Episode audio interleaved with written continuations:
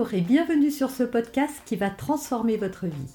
Je suis Noémie de Saint-Cernin, je suis coach certifié RNCP, auteur de plusieurs livres best-sellers, conférencière, formatrice en développement personnel et en parentalité, référente pour les médias, entrepreneuse, épouse et maman de trois enfants.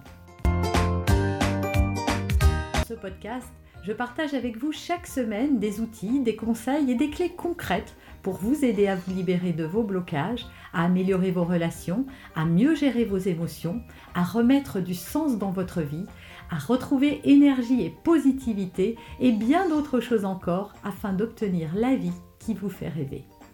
Alors, vous arrive-t-il d'être complètement démuni quand votre enfant fait une crise, qu'il se roule par terre, qu'il hurle, euh, qu'il tape, qu'il jette des objets? Enfin, la liste est longue, vous voyez de quoi je veux parler en parlant de crise des enfants. Et vous, vous vous trouvez souvent fortement démunis face à ces débordements émotionnels et vous ne savez pas comment réagir. Ou alors vous réagissez avec violence, avec force, avec cris, menaces et chantage et vous avez dû vous rendre compte que ça n'arrangeait pas beaucoup la situation. Alors déjà, il faut savoir que votre enfant ne fait pas une crise pour vous embêter, parce qu'il est capricieux, parce qu'il n'écoute rien de ce que vous lui dites ou parce qu'il le fait exprès. Votre enfant fait une crise pour une seule et unique raison, il est envahi par un stress, il est plein de ce ressenti. Ce ressenti-là le dérange et comme il ne sait pas gérer ses émotions, qu'il est encore trop petit pour le faire et que surtout on ne lui a pas encore appris,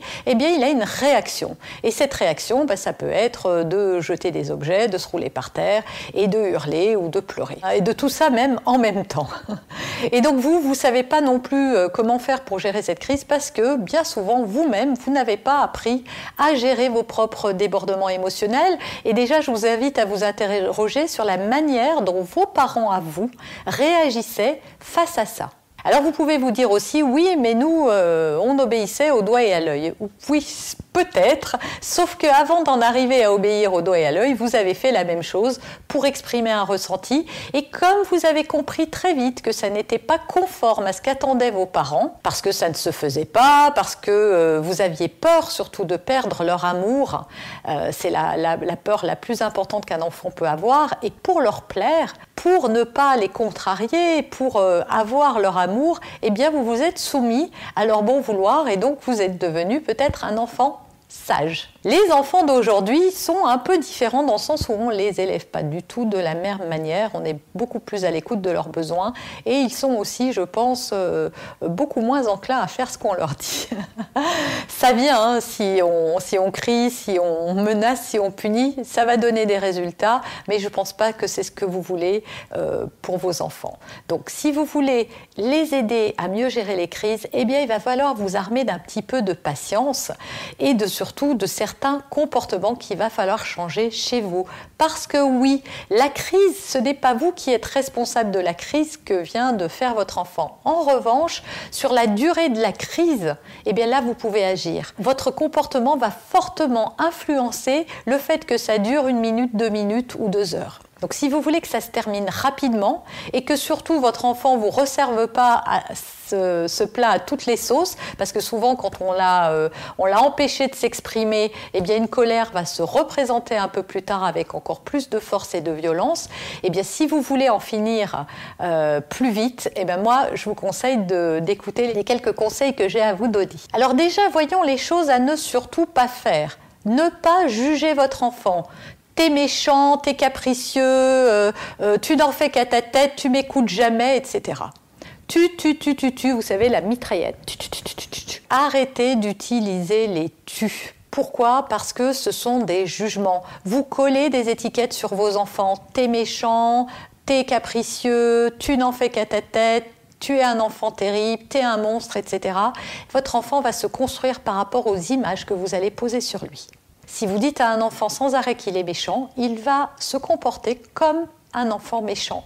Et vous, vous croirez que c'est parce que euh, il se comporte comme ça qu'il est méchant, alors que c'est parce que vous, vous lui avez collé cette étiquette, il ne fait qu'endosser le costume que vous avez soigneusement fabriqué pour lui. Donc de grâce, cessez de juger votre enfant. Dites plutôt, je vois qu'il y a de la colère en toi, je vois que tu es frustré, que tu es euh, contrarié. Mettez des mots sur ce qui se passe plutôt que des jugements. L'autre chose à surtout ne pas faire, c'est le gronder. Vous avez peut-être essayé, ça marche pas beaucoup, sinon ça se saurait. Donc si vous grondez votre enfant, lui, il est dans un état de stress et de colère terrible et vous, vous venez lui en rajouter. Je peux vous dire que d'abord, un, quelqu'un qui est dans un état de colère, de crise, ne vous entend pas. Donc ça sert à rien de, crier, de menacer ou de faire du chantage, parce que votre enfant ferme ses oreilles à tout ce que vous dites, qui justement va venir comme alimenter encore plus sa crise, au lieu de l'apaiser. Si vous, vous êtes en colère, imaginez-vous quand vous, vous êtes contrarié, vous êtes au volant, on vient de vous faire une queue de poisson. Si la personne qui vous a fait une queue de poisson en plus vous insulte, je peux vous dire que vous allez partir au quart de tour. Alors que si la personne vous dit euh, humblement euh, pardon, je suis désolé, euh, j'avais pas vu, vous allez voir que vous allez redescendre. Pourquoi? Parce que l'agressivité alimente l'agressivité et que si vous avez une personne très en colère, la meilleure chose à faire pour faire diminuer sa colère, c'est de vous redescendre, parler plus bas, être plus calme, être le plus calme possible pour que la personne descende un peu à votre niveau, se mettre au même diapason. L'autre chose à ne surtout pas faire, c'est de moraliser votre enfant tu devrais pas faire ça parce qu'un tel à ton âge ne le faisait pas. Euh, si tu étais euh, suffisamment comme si, eh bien tu ne ferais pas ça. Ou euh, tu sais bien qu'il y en a qui crèvent de faim dans d'autres pays. Ou t'en as trop, ou tu es trop gâté, c'est pour ça que tu fais ça. Voilà. Ne faites pas la morale. Encore une fois, ça ne sert à rien. Surtout que votre enfant est dans sa crise et que, comme tout à l'heure, il ne vous entend pas. Il n'entend pas ce genre d'argument. Il n'a pas besoin de ça pour se calmer. Et enfin, la dernière chose à faire pendant ou après la crise, hein, c'est valable aussi après la crise, c'est de culpabiliser votre enfant en disant bah, si tu m'aimais, tu ferais pas ça. Euh, si tu étais un bon petit euh, gars, euh, tu n'oserais pas me demander telle et telle chose en public. si tu n'étais pas aussi gâté, tu n'oserais pas te rouler par terre devant tout le monde, etc., etc. Ne faites pas porter et peser le poids de la culpabilité sur votre quand il fait ça, encore une fois, il ne le fait pas pour vous embêter, il le fait juste parce qu'il ne sait pas faire autre chose. Alors voyons maintenant ce qu'il faut faire concrètement. La première chose à faire et la plus importante dès que vous voyez votre enfant faire une crise, et même si pour vous c'est insignifiant, si pour vous bah, c'est vraiment pas grand chose et ça mérite pas de faire une crise, vous êtes un adulte, il est un enfant, vous ne pouvez pas avoir les mêmes euh, les mêmes critères, les mêmes valeurs que votre enfant. Donc la première chose à faire, c'est d'être en empathie, c'est de se mettre à sa place. Votre enfant a vu des bonbons à la caisse du magasin, Qu'est-ce que vous croyez que ça provoque chez votre enfant de voir plein de bonbons à la caisse du magasin? Imaginez-vous avec une carte bleue euh, euh, sans limite d'achat et toutes les paires de chaussures dont vous rêvez. voilà, je ne sais pas si l'exemple est bien choisi, mais votre enfant, il est devant une tentation terrible. Il y a des bonbons, j'aime les bonbons, je veux des bonbons. Il raisonne pas plus que ça. Donc, quand votre enfant est face à ça, il est face à une tentation, il va vous demander des bonbons, vous allez lui dire non, et donc vous créez une frustration. Lui, il était au paradis devant tous ces bonbons multicolores devant lui, et, lui, et vous, vous avez fermé la porte en disant, eh ben c'est non, t'en auras pas. Donc ça crée un stress terrible. Imaginez-vous, vous êtes avec votre mari, vous vous promenez, vous faites les boutiques, il y a les chaussures dont vous rêviez, et votre mari dit, tu les achètes pas t'en auras pas, t'en as bien assez comme ça. Et puis d'abord, c'est pas bon pour toi les talons aiguilles, euh, t'auras mal au dos et ça va pas être bien pour toi. À votre avis, comment vous allez le prendre? Donc la première chose à faire, c'est d'être en empathie, d'essayer de comprendre votre enfant. Donc de rentrer dans son jeu d'enfant et de lui dire simplement oh, Mais qu'est-ce que je comprends? Qu'est-ce que tu dois avoir envie que je t'achète tous ces bonbons? Et d'ailleurs, moi, à ta place, ou quand j'étais petite, ou, peu importe, oh, mais je rêvais d'acheter tous ces bonbons, puis je les aurais tous mangés. Par lequel t'aurais commencé, toi? Donc tout de suite, vous faites un switch dans son cerveau. Déjà, votre enfant se dit, un, je suis compris. Je suis compris. Et ça, c'est très important parce que quand vous le grondez, quand vous n'êtes pas content, quand vous êtes même tendu, même si vous n'avez rien dit, votre enfant se dit Oh, c'est pas bien, je suis pas un bon enfant parce que maman ou papa n'a pas l'air content. Donc, la première chose, donc l'empathie.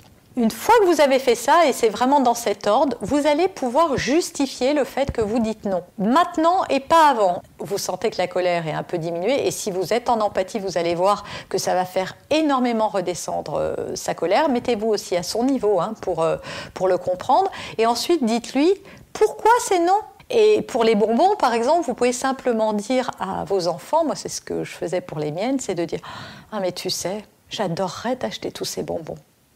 Mais j'adorerais le faire. Mais si je le faisais, ben moi, je ne serais pas une bonne mère. Parce qu'une bonne maman, qu'est-ce que ça veut pour ses enfants?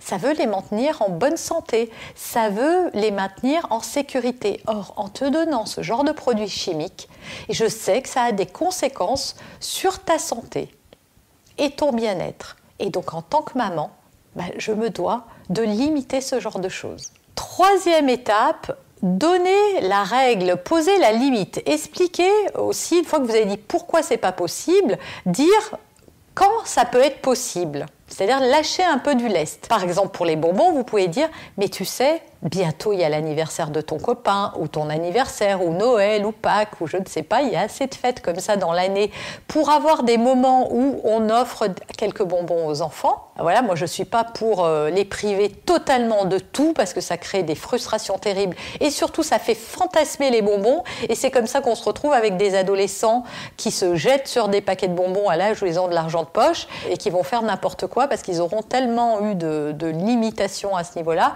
qu'ils vont se jeter là-dessus euh, euh, bêtement finalement. Donc, euh, surtout, donnez la règle et dites, voilà, tu auras des bonbons à telle, telle, telle, telles occasions. C'est pas non tout le temps.